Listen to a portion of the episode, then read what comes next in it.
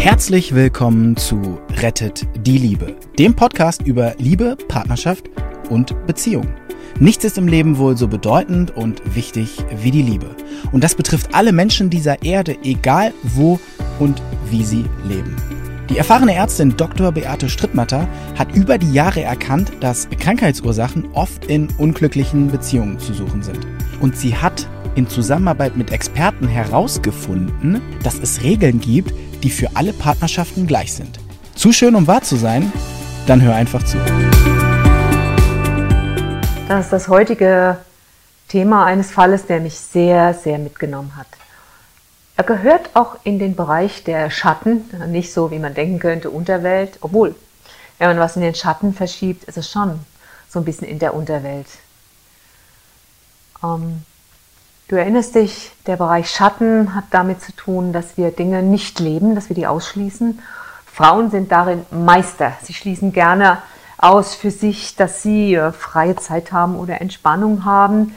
Das ist aber auch von der Evolution her bedingt, denn die Frauen waren von jeher die, die sich um die Familie gekümmert haben, die alles zusammengehalten haben, die geguckt haben, dass die Höhlen sauber sind und so weiter. Und die Männer waren eher auf der Jagd, wo sie ja mit Licht und Luft in Berührung kam und auch mit einer großen Portion Freiheit. Das war einfach damals so die Einteilung, auch von dem, vom Kräfteverhältnis her war das die Einteilung und Männer können nun mal keine Kinder kriegen. Insofern gibt es durchaus auch sinnvolle Dinge, wenn diese alten Erinnerungen nicht dazu führen, dass wir Frauen uns Dinge nicht zugestehen und uns immer um alle kümmern und für jeden da sind. Eine also auch hier geht es um einen ausgeschlossenen Anteil. Da hörst dir gerade mal an, was mich da so beeindruckt hat.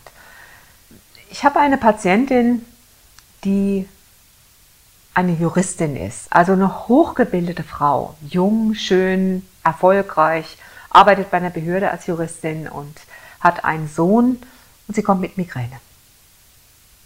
Migräne häufig im Bereich von bestimmten Meridianen ein Blockadeproblem, aber auch verbunden, ich hatte es glaube ich schon mal erwähnt, der Gallenmeridian, der läuft hier so lang und da und da und da und wenn er in irgendeiner Weise ge, gestört wird durch eine Narbe oder erbliche Veranlagung, dass die Galle schwach ist, das weiß man, die Mutter hatte Migräne, Großmutter hatte Migräne, dann kann man leichter diese Kopfschmerzen bekommen. Es ist aber auch so, dass die Galle vergesellschaftet ist mit der Leber. Das ist traditionell chinesische Medizin und die Leber ist das Organ von Wut und Ärger. Und wenn jemand richtig Ärger hat, dann nimmt die Leber der Galle Energie weg und so kann man Kopfschmerzen bekommen.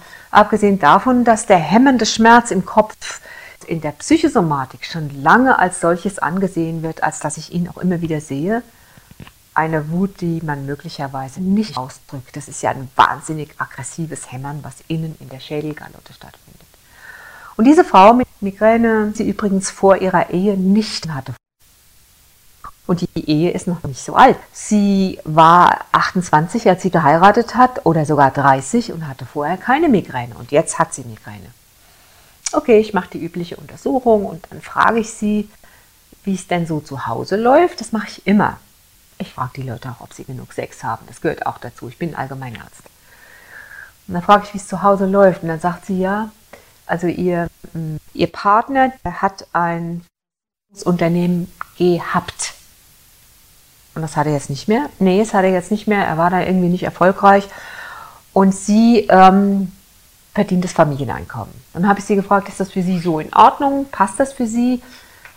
Egal, was jemand macht, es muss für einen in Ordnung sein. Dann sagt sie, ja, ja, das ist alles gut, das äh, macht mir überhaupt nichts aus. Er ist dann tagsüber beim Kind und er macht dann noch kreative Dinge und so. Okay, dachte ich, ist alles gut. Aber irgendwie habe ich gedacht, frag doch nochmal nach.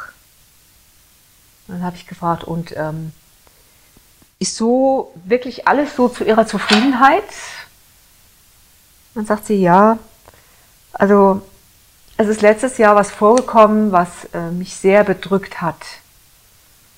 Und ihr Mann, ihr Partner, hat also bringt wenig Geld ein und hat auch wenig Geld. Aber wie gesagt, sie ist damit vollkommen d'accord, das ist für sie in Ordnung, das Geld zu verdienen. Das ist so eine schöne schöne Sache, wenn man sich das so aufteilt und er auch kein Problem hat, zu Hause zu sein. Das muss man ja auch sehen. Die Gesellschaft ist noch nicht so weit, dass sie Hausmänner so akzeptieren würde wie Hausfrauen. Dann sagt sie, ja, druckst so ein bisschen rum. Äh, Sag ich, was ist passiert? Und dann sagt sie, mein Mann hat Geld geerbt von einem Onkel. Das ist doch gut. Sagt sie, ja, das ist gut. Und er hat es dann, was hat er damit gemacht? Habe ich gefragt. Und dann, was hättet ihr denn mit dem Geld gemacht? Ich frage euch das erstmal. Was hättet ihr mit dem Geld gemacht? Ihr tragt also nichts zum Familieneinkommen bei. Es ist eure Familie. Ihr seid die, die nichts verdienen. Äh, euer Partner, Mann oder Frau, verdient das ganze Einkommen. Was hättet ihr jetzt mit diesem Geld gemacht? Ihr erbt was und eine beträchtliche Summe offenbar. An was denkt ihr als erstes? Ich könnte mir vorstellen, dass ihr so denkt wie ich. Ich würde daran denken, dass ich vielleicht jetzt mal was beitrage, dass ich einen Teil der Hauskosten bezahle, also zum Beispiel hier Wärmekosten, Stromheizung oder dass ich mal zu einem Urlaub was dazugebe oder sowas in der Richtung. Ihr Mann dachte aber so nicht. Mit einer großen Selbstverständlichkeit und ohne sie zu fragen, hat er dieses Geld, ich glaube es waren mindestens 50.000 Euro, hat er dieses Geld so verwendet, dass er sich erst ein Auto gekauft hat und mit dem restlichen Geld hat er einen Luxusurlaub gemacht. Und jetzt kommt's. Allein. Er ist mit diesem Geld alleine in Urlaub gefahren. Und zwar in einen besonders teuren Urlaub. Man hat gemerkt, wie ihr die Tränen in der Kehle standen, als sie das erzählt hat. Und dann sagt sie, ja, es ist schon mal sowas vorgekommen, sowas ähnliches bei ihm auch. Den Mann, den sie so liebt, der verhält sich so. Das tut weh, ne? Und dann habe ich sie gefragt, wenn Sie da jetzt mal drauf gucken, also könnte es sein, dass Sie das irgendwie von früher haben? Gab es da Elternteile, die Geld verschwendet haben oder die sich genauso verhalten haben? Das wäre jetzt dann unter Sound der Kindheit zu suchen. Sie, nee, hat sie nicht. Sind Sie selber so drauf, dass er Sie spiegeln würde? Verschwenden Sie? Nee, sagt sie, habe ich nicht. Das wäre das Thema Spiegel. Es konnte nur ein Thema sein, Schatten. Ich habe zu ihr gesagt, wenn Sie mal so die Augen zumachen und mal so drauf gucken auf sein Verhalten. Er kauft sich ein Auto, er macht einen Luxusurlaub, das noch alleine. Was ist denn der gemeinsame Nenner dabei? Was nimmt der sich raus? Was Sie sich nicht rausnehmen? Was könnte das denn sein? Und sie hat sich darauf eingelassen und dann sagt sie, tja, er lebt den Genuss und ich versag mir das. Ich sage, ja, Erzählen Sie mir mal, wie und wieso Sie sich das versagen. Und sagt sie, naja, ich arbeite acht Stunden, dann gehe ich einkaufen, dann versorge ich mein Kind, dann äh, bin ich abends noch für das Kind da, dann räume ich die Küche auf und dann ist der Tag zu Ende. Für mich bleibt da nichts mehr übrig. Dann habe ich sie gefragt, sind Sie noch nie auf den Gedanken gekommen, Ihren Partner mal zu fragen, ey, du bist den ganzen Tag zu Hause, könntest du mir mal einen Tag so oder am Wochenende einen ganzen Tag das Kind abnehmen? Das hat sie übrigens auch schon mal gemacht. Und er sagt dann, wieso denn? Ich habe doch das Kind die ganze Woche schon. Am Wochenende bist du dran. Wo sie arbeitet, um das Geld für die Familie zu verdienen. Das tut auch weh, ne? Da sagt sie, ja, sehen Sie, das habe ich schon mal gemacht. Und dann habe ich sie gefragt, in welcher Stimmung waren Sie damals, als Sie das gesagt haben, als Sie ihm das vorgeschlagen haben? Wie war das damals für Sie? Was haben Sie damals gedacht? Sowas kann man nur fragen, wenn jemand so ein bisschen runtergekommen ist von seiner Beschwerdeführung, ein bisschen in meditative Haltung gegangen ist und dann können Sie sich erinnern, was Ihr Hintergrund an Gedanken war, als Sie ihn gefragt haben, könntest du nicht mal die Kleine auch mal einen, einen Samstag lang nehmen? Da sagt sie, wissen Sie, ich hatte damals ein schlechtes Gewissen. Weil ich dachte, ich dachte das, was er gesagt hat. Ich habe gedacht, naja, er, hat das Kind die ganze Woche, da kann ich nicht am Wochenende sagen, ich will mal einen Tag für mich. Es stand auf ihrer Stirn. Es ist ungerecht, wenn du das Kind am Samstag auch noch haben sollst. Das hat er nur abgelesen. Das fällt in das Thema Spiegel. Aber zurück zu seiner Geldverschwendung. Was kann da dahinter stecken? Zugegeben, in so einem Fall, das ist richtig, richtig schwer und eine große, große Leistung. Wenn jemand dann trotz dieses unerhörten Vorkommnisses hingehen kann und sagen kann, okay, ich gucke mir das jetzt mal an, könnte das sein, dass das mein Thema ist? Ja, und sie hatte das ja ziemlich schnell, ziemlich schnell draus. Sie hat gesagt, er nimmt sich Genuss und den habe ich nicht, das hatten wir ja schon. Und dann zu sagen, okay, es ist mein Thema und deshalb ist es so passiert. Und dann fragt sie ja, sagen Sie mal, hätte das nicht ein bisschen weniger heftig passieren können, diese Erinnerung, dass meine Seele sagt, pass mal auf, ich erinnere dich daran, dass du keinen Genuss nimmst. Dann habe ich zu ihr gesagt, bei Ihnen muss die Erinnerung wohl heftig sein. Ihre Seele kennt sie. Überlegen Sie mal, ob es schon Erinnerungen gab im Vorfeld, in früheren Jahren. Hat jemand versucht, Sie in Urlaub mitzunehmen? Hat jemand Ihnen was Gutes tun wollen? Hat jemand versucht, Ihnen mal das Kind abzunehmen, damit Sie Zeit für ihn und so weiter und so fort? Und sagt sie, ja, dauernd. Und was haben Sie dann gemacht? Ja, jetzt wusste sie schon, wo es drauf losläuft und hat sie gesagt, ich habe das immer abgelehnt, weil ich dachte, ich kann doch niemand belasten. Ich dachte, ich muss das doch alles selbst machen. Sie hatte also Erinnerungen, die ihr hingeschickt wurden. Mach doch mal Urlaub, mach doch mal ein bisschen langsamer, entspanne, nimm Genuss für dich. Sie hat es immer abgelehnt. Es passte auch nicht in ihr Denken, in das, was sie so mitgebracht hat. Von ihren Glaubenssätzen, eine gute Frau kümmert sich um alles und Genuss ist es ist sinnvoll, sich zu hinterfragen, gerade wenn du eine Frau bist. Was denkst du, Genuss ist? Okay, einmal kann man sich das gönnen, einmal im was? Monat, Jahr, einmal in zehn Jahren und dann auch nur kontrolliert. Von dann bis dann gehen wir in ein besonderes Restaurant und dann haben wir Genuss. Ist das so? Mhm. Zu mir hat mal jemand gesagt, und Frau Doktor, hat die, die Person hat so gemerkt, ich arbeite viel und dann habe ich noch Lehrbücher gemacht und das und das und das und dann arbeite ich an den Wochenenden. Da sagte die zu mir, haben Sie gewusst, es gibt auch ein Leben vor dem Tod? Was? Vor dem Tod? Ah ja, okay, vielen Dank auch.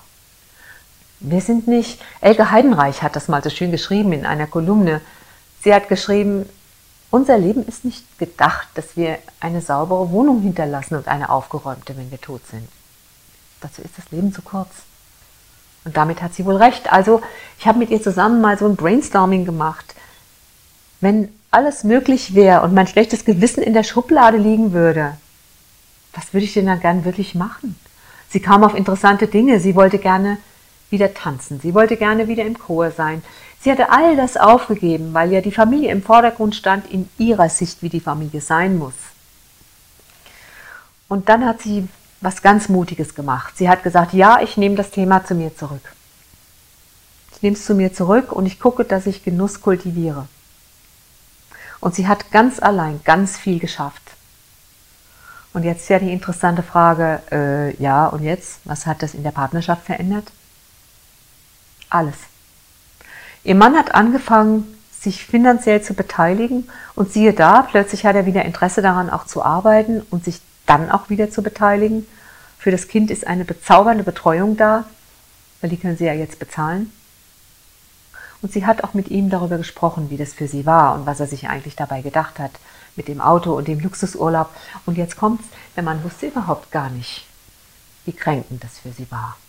Er hat gedacht, ach, meine Frau gönnt mir das bestimmt. Frage der Kommunikation. Und jetzt frage ich Sie, jetzt frage ich euch, ich muss immer aufpassen, dass ich nicht zum Patient rede, den spreche ich ja mit Sie an, jetzt frage ich euch. Es gibt ja auch Bücher, die sagen, Verzeihung ist die ganze Heilung. Jetzt stellt euch mal bitte vor, diese Juristin, diese bezaubernde Frau, hätte jetzt in ihrer Gutmütigkeit gesagt, ja, ich muss dem Partner nur verzeihen, dann wird alles gut. Erkennt ihr, warum das nicht zielführend ist? Nicht in diesem Fall. Wenn sie ihm verzeiht, dass er das Geld rauswirft, womit er sich eigentlich hätte doch beteiligen sollen, an den Familienkosten, die sie 40 Stunden in der Woche hereinschafft, und sie verzeiht ihm. Ändert das was an dem, was sie ausschließt? Ändert das was an der Grunddynamik zwischen beiden, dass ihre Seele sagt, pass mal auf, du schließt das immer noch aus? Wie soll ich es dir jetzt noch nachtragen? Muss es irgendwie noch härter kommen, dass ich das noch nachtrage? Beziehungsweise ihr Partner, der hätte das vielleicht wieder gemacht, so lange bis sie gesagt hätte, pass mal auf, mein Lieber, jetzt reicht's mir, Hans-Wilhelm, ich trenne mich von dir. Katastrophe für das Kind, Katastrophe finanziell, bei Trennung verlieren immer alle. Ich sage nicht, jeder soll auf Biegen und Brechen zusammenbleiben mit dem Partner, aber schaut nach den Dynamiken. Dann erübrigt sich das Verzeihen. Denn die meisten Dinge passieren wirklich, wirklich, weil sie ganz eng mit euch zu tun haben. Oder denk mal an die Frau, die ich in einem Fall hatte. Der Fall heißt, mein Mann schlägt mich, wenn du danach gucken willst. Die Frau, die ihren Platz nicht einnimmt, falls du den schon gesehen hast, den, falls du den schon gesehen hast, den Fall, dann erinnerst du dich, dass der so aussah.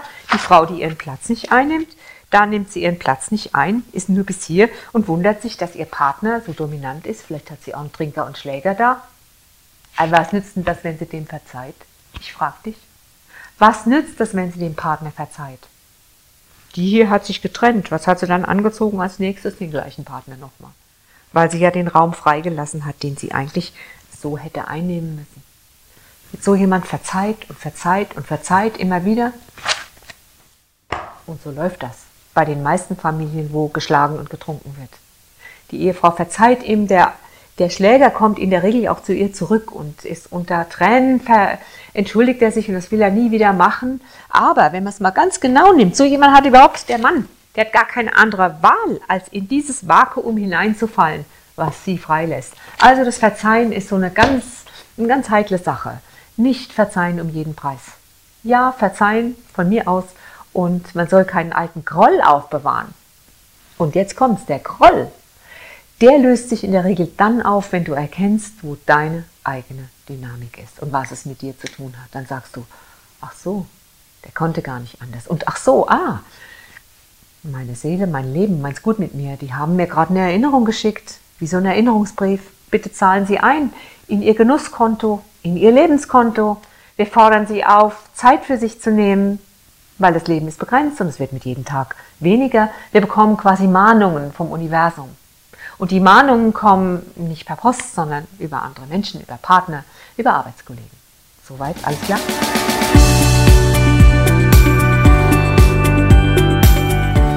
Und wie war es? Wenn es euch gefallen hat, dann abonniert gerne den Podcast. Beate Strittmatter hat auch ein Buch geschrieben, Rettet die Liebe. Dann habt ihr die Gesetze immer zur Hand. Der Link ist in den Show Notes. Macht's gut, bis zum nächsten Podcast.